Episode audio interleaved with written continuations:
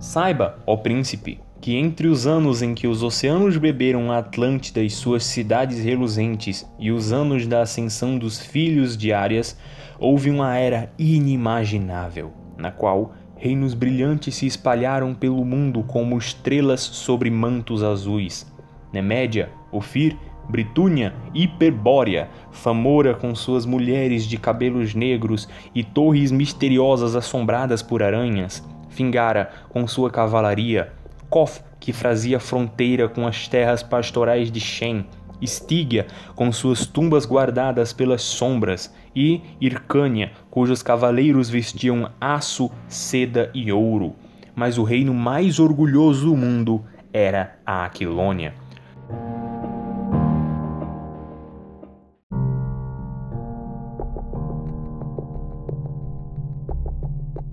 Soberana sobre o ocidente, para lá foi Conan, o cimério, de cabelos escuros, olhos sombrios e espada na mão.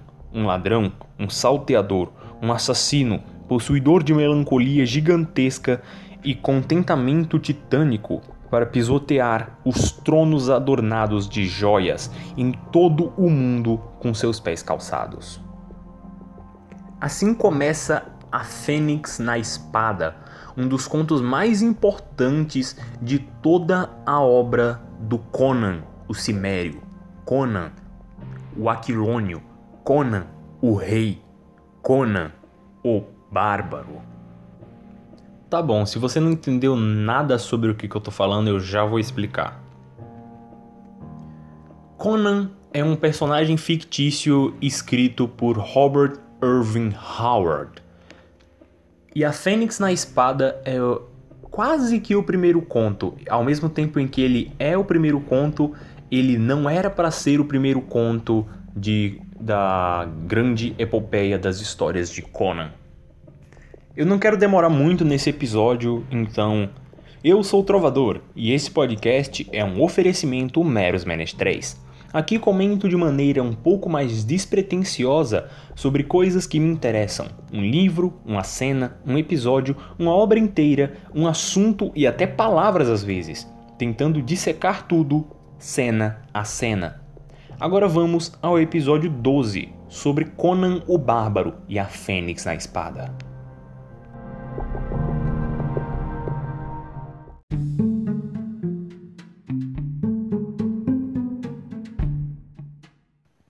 Conan o Bárbaro é um dos personagens mais famosos de toda a obra do Howard. Isso, toda essa fama é decorrente de vários contos. A história do Conan é contada em vários contos razoavelmente curtos, a maioria deles tem 30, 50 páginas, alguns chegam a ser um pouco maiores, como o conto que tem no volume 3 dessas edições da Pipoca e que é a que eu possuo, que já que ela publicou a obra completa, é a melhor que você tem para ter, fora as importadas, por mais que os americanos sejam bem ruizinhos para fazer capa. Mas bem, Conan é um personagem da Era Boreana. Era Boreana é como se fosse um planeta Terra, só que no mundo da espada e feitiçaria que o Robert Irving Howard criou. A Era Boreana é o cenário de vários dos contos quer dizer, de praticamente todos os contos do Conan e de vários outros personagens que o Howard também criou. Se eu não vou lembrar de cabeça, mas muitos personagens também são ambientados na era boreana. E tem alguns outros poucos que são ambientados no nosso próprio mundo, só que se algum dia eu chegar neles, eu comento sobre isso. Eu ainda não falei sobre a ideia que eu tenho nesse episódio. E ela é basicamente apresentar. Caso alguém não conheça Conan ou queira saber um pouquinho mais sobre pelo menos o primeiro conto do Conan, esse é um episódio para você. Por mais que eu não saiba porque você veria 4 minutos se você não tivesse um motivo, era para ter feito isso um pouco mais para trás.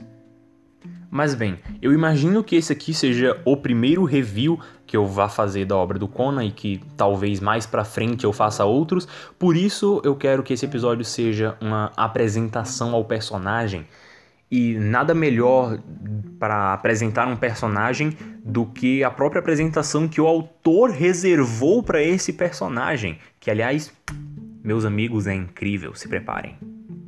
Antes da Fênix na Espada, falando sobre a cronologia da obra do Conan, ele tinha é, chegado na, na cidade, cidade, país aqui, da Aquilônia. Ele tinha chegado em Aquilônia e tinha destronado o rei, porque o rei era um rei tirano que cobrava impostos abusivos e fazia coisas horríveis com a população. Chegou o Conan, o Conan lá, juntou uma rebelião, destronou o rei e ele acabou se tornando o rei da Aquilônia. O que no início foi vangloriado, todas as pessoas ficaram felicíssimas com a notícia de que o rei tirano tinha sido derrubado. Só que com o tempo as pessoas começaram a criar uma amargura na imagem do Conan, porque por mais que o Conan tivesse livrado eles daquele tirano, o Conan é um estrangeiro. E como assim um estrangeiro está reinando sobre as pessoas de um país diferente? Porque o Conan é da Ciméria, como o próprio nome, como quase que o sobrenome dele diz. Então o que, que o Conan da Ciméria está fazendo na Aquilônia? Aí as pessoas começam a se perguntar isso e algumas até voltam a recultuar o rei que foi derrubado, o rei morto.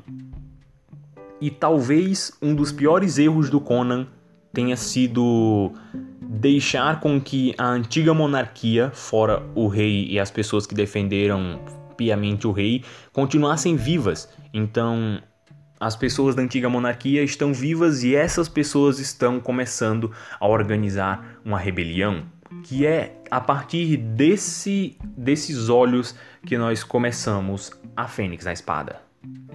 À noite, nós vemos Asclate e Toth Amon discutirem sobre o que e como eles vão fazer para matar Conan. O plano todo já está feito. Eles subornaram algumas pessoas dentro do castelo, eles deram bebida para outras e nesta noite o rei morrerá.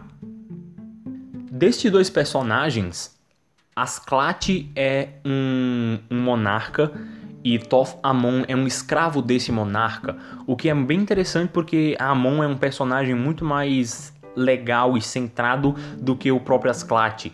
Amon era um poderoso mago que vivia as terras ao sul, só que depois de ele fazer uma peregrinação, ele acabou entrando em uma, algumas batalhas e perdeu o anel que dava a ele todos os poderes que ele tinha. E para sobreviver, ele teve de baixar sua cabeça para Asclate. E por isso que, por mais que ele sirva Asclate, ele ou ele o odeia e mesmo que ele o matasse, ele não iria conseguir sobreviver por muito tempo, porque se ele matasse Asclate, logo uma pessoa as terras ao sul iria espalhar para todo o mundo que, olha, você sabia que Toth Amon, aquele poderoso mago que destruiu sua família, está vivo e logo a cabeça dele iria rolar. Por isso, para continuar vivo e ele para continuar vivo ele meio que tá servindo o Asclate, porque ele jurou lealdade infinita a ele para poder salvar sua vida. Então, entre eles dois, você tem meio que essa relação de estou servindo, mas ainda odeio, e na primeira oportunidade que tivesse de matá-lo sem eu morrer junto, eu o faria. Enquanto isso, o nosso amigo Rei Conan está em seu palácio é, fazendo mapas, porque toda a, todos os mapas que a Quilônia possui são muito bem detalhados das terras ao sul, porque ninguém se atreve muito a ir às terras ao norte, porque as terras ao norte são governadas por homens bárbaros, homens não civilizados e por demônios que habitam aquelas terras frias. E o Conan veio do norte, a Ciméria fica no norte.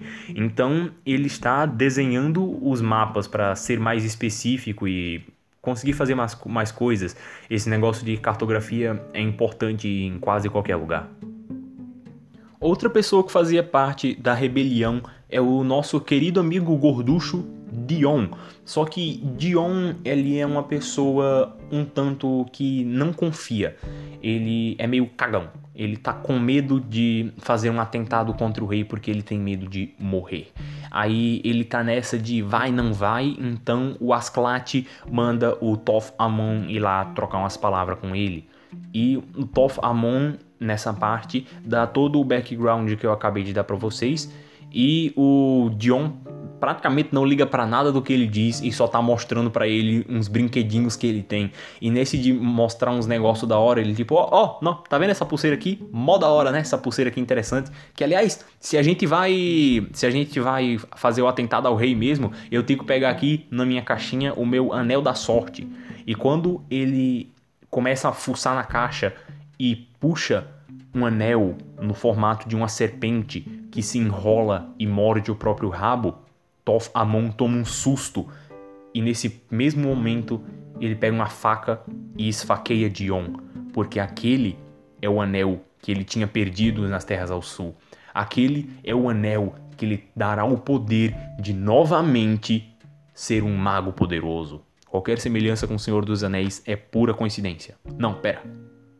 E neste mesmo momento, ele puxa uma peça de roupa do, do Asclate que ele sempre guardava consigo para que no momento em que ele recuperasse o anel, que ele ainda tinha esperança de recuperar o anel, ele pudesse criar um feitiço e naquele mesmo instante se livrar do seu inimigo. E ele faz isso, ele começa a realizar um culto e desse culto surge atrás dele uma criatura poderosa, pomposa e demoníaca, uma mistura de cão e gorila. E esse cão gorila, para esse cão gorila, ele dá um chinelo de Asclate e diz: "Mate Asclate e todos aqueles que estiverem perto dele." Ainda aquela noite, Conan teve um sonho. Nesse sonho, ele descia por escadas, pisando em cabeças de serpente, e chegava a um salão. Nesse salão havia um ídolo de uma poderosa fênix e um velho. Esse velho pede que ele estenda sua espada a ele, e quando ele faz isso, ele a toca, agravando com a marca de uma fênix, por isso a fênix na espada. Uhum. E esse, que deixa a marca na espada de Conan, é na realidade um poderoso sacerdote que vive em montanhas já esquecidas até pelo próprio clero e ele fica sempre guardando uh, a Aquilônia e ele aparece somente para as pessoas que é estreitamente necessário para salvar o futuro da Aquilônia. E se esse sacerdote apareceu para Conan é porque Conan tem de fazer alguma coisa. E ele diz para ele mesmo diz para o próprio Conan, olha, vai acontecer uns negócios, usa essa espada aí que dá tudo beleza. E quando Conan acorda com a espada na mão, ele tem um pressentimento e começa a se preparar. Ele começa a vestir sua armadura e a porta é arrombada. É Asclate e mais 19 pessoas. São 20 pessoas contra o Conan com, a, com, a, com uma armadura mal vestida que acabou de acordar. E o confronto começa. E a partir daí nós começamos a ver o lado bárbaro de Conan, porque por mais que ele se fira por conta de não estar na sua melhor forma, estar, não estar com a armadura completa e não ter das melhores armas, ele vai derrubando um a um. E toda vez que ele derruba um, eles se açoitam. E tem uma passagem no livro que é tão esplendorosamente incrível que eu não me perdoaria se eu, fiz, se eu lançasse esse episódio sem fazer ela aqui.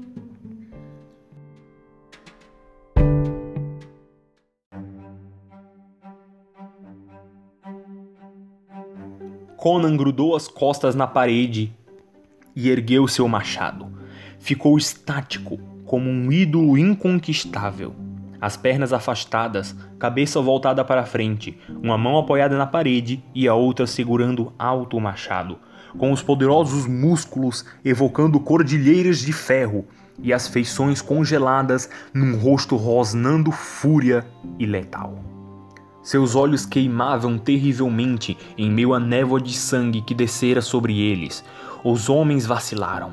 Eles podiam ser criminosos selvagens e devastosos, mas vinham de uma raça que tinha um plano de fundo civilizado. O rei, por outro lado, era um bárbaro, um assassino nato. Eles recuaram, pois aquele tigre moribundo ainda poderia causar suas mortes. Conan sentiu a incerteza do bando e sorriu de forma feroz e jubilosa. Quem vai morrer primeiro? Ele murmurou com os lábios ensanguentados e inchados.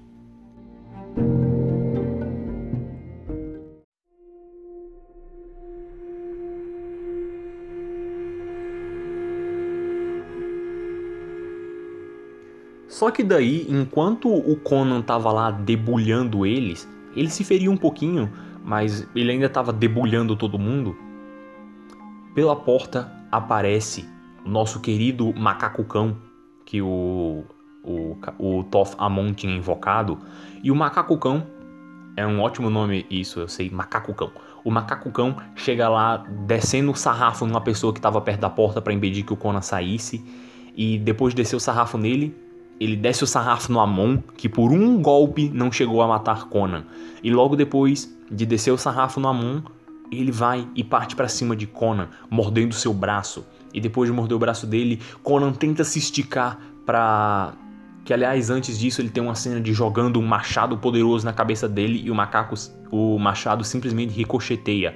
Só que incrivelmente a espada que tinha Fênix conseguiu feri-lo e ele feriu e com um golpe só derrotou o macacocão. Eu tenho três coisas para comentar sobre esse texto. A primeira delas é sobre a história desse texto, porque ele originalmente não era para ser um texto de Conan o Bárbaro. Ele era para ser um texto do, de outro personagem do Robert A. Howard, o Rei Ku. Esse texto era para se chamar com meu machado eu reino. Ele foi mandado para aprovação, só que ele acabou não passando na aprovação. E depois de um tempo, o, o Robert revisitou esse texto e readaptou ele para um novo personagem que ele estava pensando, que era o nosso amigo Conan. Ele mudou o nome, mudou de Reiku para Conan e mudou o, a época que se passa, que se eu não me engano o Reiku também se passa na era boreana, só que em outra época. Aí ele simplesmente editou essas coisas, mandou o texto de novo e depois de, da segunda avaliação eles disseram: Nossa, isso aqui é genial! Como, por que você não mandou isso antes? É. Só que, diferente do que algumas pessoas possam pensar, isso dele ter sido reprovado e depois aprovado por depois de só trocar os nomes não é um demérito para o texto. O texto ainda é incrível e cumpre cumpre o trabalho que ele tem de fazer, que é criar expectativa não para o que veio depois, mas para o que, para o que veio antes, que é o meu segundo ponto, que é a decisão estranha, só que inteligentíssima do Robert A. Howard de começar a contar sua história quase que do fim. Eu acho que todo mundo já ouviu essa frase que nenhuma história começa pelo início, e dependendo do ângulo que você olhar, isso é bem verdade. Depende do ângulo, porque algumas histórias são tão fechadas que ela de verdade começa pelo início. Só que aqui é literalmente não começar pelo início. Porque, como eu já disse algumas vezes aqui, Conan é Conan o Bárbaro, porque ele é um bárbaro e não um rei. Ele acaba por se tornar rei, só que todo, como ele fala ali naquela citação que eu fiz, todo o plano de fundo do Conan é de bárbaro, porque ele nasceu na Ciméria, uma terra sem vida em que é preciso lutar para sobreviver. Então a especialidade dele é matar. O que nesse primeiro conto é muito interessante porque depois de você apresentar o, no final o Conan sendo tão poderoso, sendo tão imponente, sendo tão épico, você quer pensar, nossa, se ele é assim agora, imagina como era antes, quando ele era mais bárbaro ainda. Nossa, deve ser muito da hora. Que é isso o resto dos contos do Conan. Ainda o Robert escreveu algumas outras coisas sobre o Conan Rei, só que boa parte é sobre Conan o Bárbaro. Você entra em o Conan num certo período vira pirata e em outro período ele é só um vagabundo rodando pelo mundo. O Conan em outros contos é essa figura de um ser meio semideus que consegue resolver todos os problemas, que sente cheiro de coisas a milhares de quilômetros, que consegue perceber onde está o perigo e ver o mal intrínseco em todas as coisas por conta do passado que ele teve de sobreviver, não sei o que. E é isso que entra em conflito dentro da Fênix na Espada. A Fênix na Espada faz o conflito dentre a monarquia, que quer derrubar o rei, só que a monarquia teve um início, como o nome diz, monarca. Um início, como também a citação que eu fiz tem, um início civilizado. E o Conan não, o Conan não é civilizado. Ele aprendeu a fazer as coisas na marra, tanto que em quase todos os outros contos nós vemos ele resolver as coisas na marra. Só que ao mesmo tempo em que o Conan é um bárbaro que resolve as coisas dando porrada, ele ainda é minuciosamente esperto em fazer as coisas. Que talvez isso vire tema para um próximo episódio, porque o que eu queria fazer nesse episódio era dar o, um grande background inicial sobre Conan o Bárbaro, um dos personagens mais importantes para toda a história da espada e feitiçaria. Eu não sou um grande especialista em gênero nenhum, só que eu sou menos ainda na espada e feitiçaria. É, Conan é praticamente uma das únicas coisas que eu li sobre o gênero. Talvez se eu quisesse entrar mais, eu fosse pro mundo do RPG, porque do que eu consigo perceber, ou o Conan bebe muito do RPG, ou o RPG bebe muito do Conan. Alguém pode me responder isso daí? Mais que esse querido bárbaro de músculos de aço influenciou a indústria pelas próximas gerações, é uma mitológica verdade. Conan em 2021 tá vendendo ainda. Tipo, saiu o filme do Conan esses dias. Tá, não vou dizer esses dias, faz, sei lá, um ano, mas não tenho certeza. E sem falar dos quadrinhos, que é uma coisa que, uh, se eu não me engano, ainda estão sendo produzidos quadrinhos do. Ou é da Espada Selvagem ou é do Rei Conan. Ainda tem um quadrinho do Conan. Quadrinho também é uma coisa que eu não domino. Que, aliás, eu quero expressar tudo o que eu disse nesse episódio em uma única citação que tem no livro. E depois dessa citação é a Deus. Então, o que eu entendo de modos cultos das artes e de ser dissimulado? Eu, que nasci numa terra nua e sobre o céu aberto fui criado, a sutileza da língua e a astúcia sofisticada fracassaram ao sibilar da espada. Venham e morram, cães. Eu já era homem antes de ser monarca. Obrigado por ouvir esse episódio. Eu ficaria muito feliz se você pudesse compartilhar ele com algum amigo e ficaria mais feliz ainda se você deixasse um comentário dizendo o que você achou. É isso, amigos? Então, até a próxima cena. Louvado seja Kron!